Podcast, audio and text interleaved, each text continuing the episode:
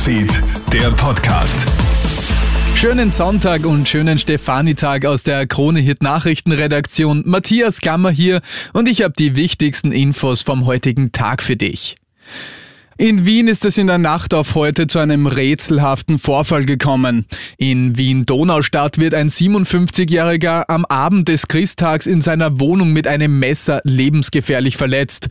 Die Umstände und wer für die Verletzungen verantwortlich ist, sind bislang noch völlig unklar, sagt Mohamed Ibrahim von der Polizei Wien. Die genauen Umstände sind derzeit noch vollkommen unklar. Der Mann ist mit einer Verletzung im Brustbereich aufgefunden worden und dann vom Notarzt sofort versorgt und in ein Krankenhaus gebracht worden.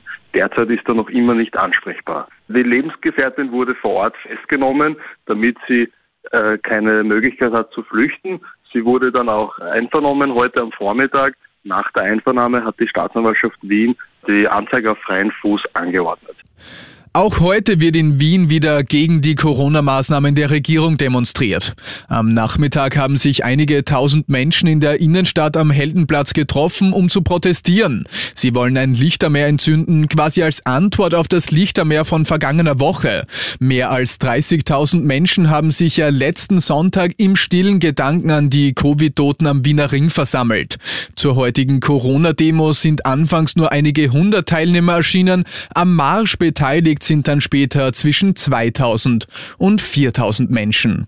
Die Stimmung der Österreicher ist auf dem 50-jährigen Rekordtief. Das zeigt eine aktuelle Neujahrsumfrage des Instituts für Markt- und Sozialanalysen. Blicken die Österreicher noch vor zwei Jahren mit großem Optimismus in die Zukunft, hat sich die negative Stimmung aus dem Vorjahr wegen der andauernden Corona-Pandemie noch einmal intensiviert. Die IMAS-Umfrage zeigt, 70 Prozent der Österreicher blicken mit nicht frohem Mute auf das kommende Jahr. Das ist ein historischer Höchststand Deutschland. Das Krasse, nur zwei Prozent finden, dass das Jahr 2021 ein sehr gutes Jahr war. Was für ein Weihnachtswunder. In Niederösterreich ist heute ein 26-jähriger Waldviertler zum Lebensretter geworden. In Hoheneich im Bezirk Gmünd befreit der junge Mann eine 30-jährige nach einem Verkehrsunfall aus ihrem Auto. Wenige Sekunden später geht das Fahrzeug in Flammen auf. Die Lenkerin bleibt nur durch das rasche Reagieren des 26-jährigen unverletzt. Und das war schon wieder mit den wichtigsten Infos für deinen heutigen Sonntag. Das nächste Update gibt's dann wieder morgen früh von Melly Tüchler. Schönen Abend dir. Krone Hits, Newsfeed, der Podcast.